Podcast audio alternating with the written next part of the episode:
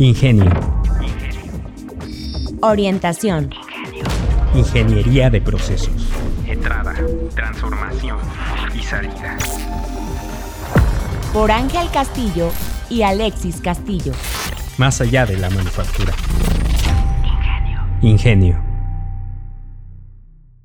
Hola a todos y bienvenidos a su podcast Ingenio. Me encuentro aquí con Ángel Castillo como de costumbre. ¿Cómo estás, Ángel? Muy bien, Alexis. ¿Tú qué tal? ¿Cómo estás hoy? Muy contento por tener la oportunidad de grabar otro episodio más de este podcast. Sí, yo también estoy contento, más porque vamos a empezar a hablar de una metodología y vamos a entrar más a forma a lo que es ingeniería de procesos. ¿De qué vamos a hablar hoy, Alexis? Hoy traemos un tema que es muy importante en el tema de mejora de procesos y se puede implementar en cualquier tipo de problema. Estoy hablando de la metodología de Six Sigma DMAIC. Tal vez a muchos de ustedes haya ingenieros que les diga que DMAIC solo es útil para proyectos Six Sigma, es decir, para proyectos donde tienes información y donde puedes ser estadísticos y etcétera. Hasta cierta parte esto es cierto. Sin embargo, la metodología y la forma de los pasos se puede aplicar de manera sencilla cualquier problema que tengan. A lo largo de los siguientes episodios iremos viéndolo. En esta ocasión vamos a específicamente hablar de la etapa definir, la primera etapa. Pero Ángel, ¿te gustaría comentar una breve introducción del, del DMAIC que comprende cuántas etapas tiene? Sí, mira, el DMAIC es una metodología lógica que nos ayuda a mejorar procesos. Tiene cinco etapas, que es definir, medir, analizar, mejorar y controlar. Eh, vamos a empezar por la etapa de definir, que aunque ya dijimos que son cinco etapas, algunos comentan que la primera etapa, si la resuelves correctamente, ya resolviste el 50% del problema. Es decir, si defines tu problema correctamente, defines correctamente tus alcances y defines correctamente dónde quieres llegar, ya estás casi casi del otro lado. Totalmente de acuerdo, Ángel. Lo que sí vale la pena recalcar es que esta metodología se pretende utilizar nada más con procesos que ya existen, los cuales buscamos mejorar. Si buscamos crear un proceso de cero, ya corresponde a otra metodología que posiblemente veremos más a futuro. Así es, tienes mucha razón Alexis, esto se ocupa para procesos que ya están corriendo, que ya existen. Para el diseño de proyectos nuevos se usan otras metodologías como Design for Six Sigma, pero bueno, como bien comentas Alexis, esto lo veremos en meses posteriores. Perfecto, Ángel. Empezando con esta etapa de definir, esta es en la cual una organización define las metas de lo que se busca mejorar, la cual se relaciona con la estrategia del negocio y con la demanda de los clientes. No puedes llegar muy lejos en tu proceso si no tienes bien definidas las metas que buscas alcanzar y que buscas mejorar con esas metas. Así es, muchas veces nos pasa en la vida personal o en el trabajo que queremos mejorar algo y empezamos a moverle aquí, allá y por todas partes y al final no vemos que haya resultados. Esto sucede porque los esfuerzos no están focalizados en algo en particular. Por eso es importante la etapa de definición, porque nos ayuda a orientar todas nuestras fuerzas hacia un objetivo en común. Sí, es Ángel. ¿Qué desventaja ves tú si no tenemos una buena focalización? Pues mira, me voy a poner un poco filosófico y literario, pero esto nos lo resuelve Alicia en el País de las Maravillas. En este libro hay una parte donde Alicia le pregunta al gato, más o menos que pues, ¿qué, camino debe tomar? Y el gato le pregunta, ¿y a dónde quieres ir? Alicia responde, pues que no sabe. Y el gato dice, pues entonces el camino que tomes es el correcto porque no sabes a dónde vas.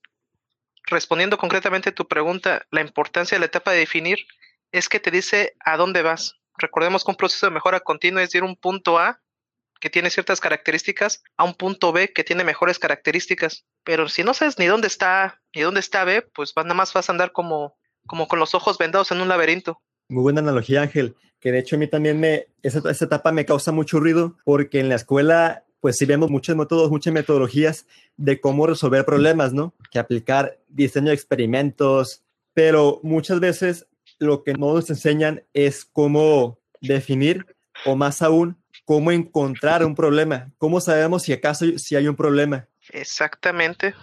Bueno, pues ¿qué te parece si empezamos con, con unos ejemplos de unas definiciones sencillas de, de, problemas, de temas que sean comunes para todos, sin importar la industria o la profesión? Adelante, vamos. Creo que a todos nos ha pasado que a la primera hora de la universidad o la primera clase pues no llegamos a tiempo porque vivimos lejos, porque, porque nos da flojera y no nos paramos, porque estamos trabajando y salimos ya bastante tarde y no llegamos. Esto puede llegar a ser un problema. ¿Por qué? Pues porque puede reprobar la materia. Pero si tú solo dices, no, pues mi, mi objetivo, mi problema es que llego tarde y mi objetivo es no llegar tarde, estás dejando el espacio libre para que tomes decisiones que muy probablemente no te van a ayudar a resolver este problema.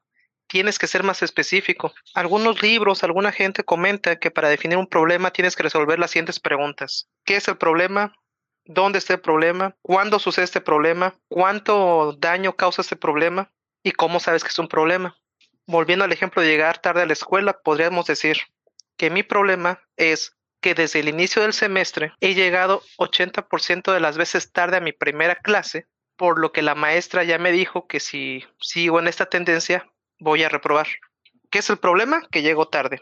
¿Dónde sucede? En la escuela. ¿Desde cuándo? Desde el inicio del semestre. ¿Cuánto? El 80% de las clases. ¿Cómo lo sé? Pues porque la maestra ya me dijo que voy a reprobar. Entonces, en este momento ya es muy claro cuál es la situación, qué es lo que me está afectando. Pero no solo nos detenemos ahí, Alexis, también tenemos que definir alcances, es decir, qué sí está dentro de mi proyecto y qué no está dentro de mi proyecto. Si se dan cuenta en la definición del problema, dije en la primera clase, porque si dejo eh, el aspecto abierto de no llego temprano a mis clases, pues tal vez a la segunda, la tercera, la cuarta clase sí llego a tiempo y como no definí ese alcance, que solo me voy a enfocar en la primera, voy a perder el tiempo y los recursos en ver pues cómo voy a llegar temprano a la segunda, la tercera, la cuarta, cuando realmente pues siempre llego temprano a la segunda, la tercera, la cuarta. Y finalmente, una vez que ya definí mi problema, los alcances, tengo que definir un objetivo.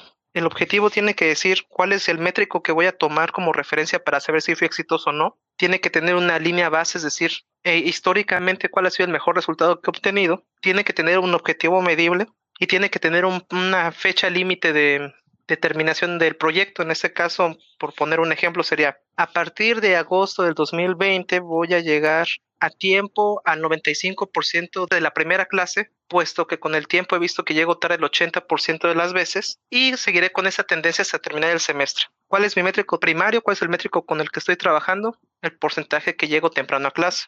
¿Cuál es mi línea base? El 80% de las veces llegaba tarde. ¿Cuál es el objetivo? llegar el 95% de las veces a tiempo. ¿Para cuándo lo quiero hacer? Desde agosto de 2020 hasta que termine el semestre. Creo que este es un ejemplo muy general y una vez más, aquí en Ingenio estamos demostrando que la ingeniería de procesos va más allá de la manufactura, porque ese es el ejemplo para un estudiante, pero para esto podemos aplicar ejemplos para lo que ustedes quieran.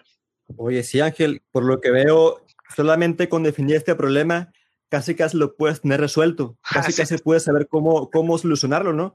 Sin ni siquiera llegar a implementar ninguna herramienta estadística o, o de mejora. Exactamente, muchas veces definir el problema te lleva a que la solución sea tan evidente que simplemente tienes que hacer una actividad corta, pequeña y contundente y pues se soluciona el problema. Esa es la maravilla de definir correctamente un problema. También tenemos un ejemplo del ámbito profesional en este, supongamos que en una empresa la cantidad de ventas se ha ido recortando significativamente, ¿no? Sí. Si hablamos todo este problema, si damos esta definición siguiendo la, la fórmula que me comentabas, Ángel, que es qué, dónde, cuándo, cuánto y cómo lo sabe en cuestión al problema, pues podemos decir que, ah, pregunta Ángel, el orden de, estos, de estas preguntas, este formato, ¿tiene que seguir precisamente ese orden? Mira, los libros te dicen que sí, generalmente cuando tomas cursos te dicen que sí, pero desde mi experiencia profesional es más cuestión de cómo tú te acomodes siempre y cuando resuelvas todas las preguntas, que es qué, dónde, cuándo, cuánto y cómo lo sabes. Ok, entonces siguiendo el formato sin importar el orden, podemos decir que con este ejemplo de la empresa genérica, que desde abril del 2020 el volumen de ventas ha decrecido en un 20% en su producto estrella, en producto A, y se sabe por qué están empezando a tener pérdidas en su utilidad neta. Excelente, con eso nos estás diciendo qué es el problema, qué es pérdida de ventas, dónde, pues en la empresa genérica de la que estás hablando, cuándo. Con el producto A. Eh, pero cuando mencionaste a partir de abril 2020, entonces ah, sí. Sí. ¿Cuántos? Mencionaste un porcentaje de crecimiento. ¿Y cómo lo sabes? 20%. 20%. Porque lo ven mis estados financieros. Exactamente. Y ahora bien, ¿cómo podremos ponerlos el scope, el, el alcance de este problema en este caso, Alexis? En este caso, dado que mi problema se basa, mi problema está, yo sé, en mi producto A, que es el que ha perdido las ventas, a lo mejor trabajar nada más en el producto A y en los departamentos relacionados con ese producto. Exactamente, focalizando esfuerzos en algo en específico. ¿Y un objetivo cuál podría ser? Mi indicador primario tiene que ser el volumen de ventas de ese producto en particular. Así es. Y una meta sería llegar a un nivel objetivo de incrementar el estado actual de ventas en un 20 o 30%. O, por ejemplo, si, si mi balance entre ingresos y gastos ha roto ese punto de equilibrio, posiblemente una meta pueda ser llegar de nuevo al punto de equilibrio e incluso superarlo. ¿Y para cuándo? Eso también es una pregunta importante. Ah, muy importante. Podríamos decir que para el final del tercer cuarto del año.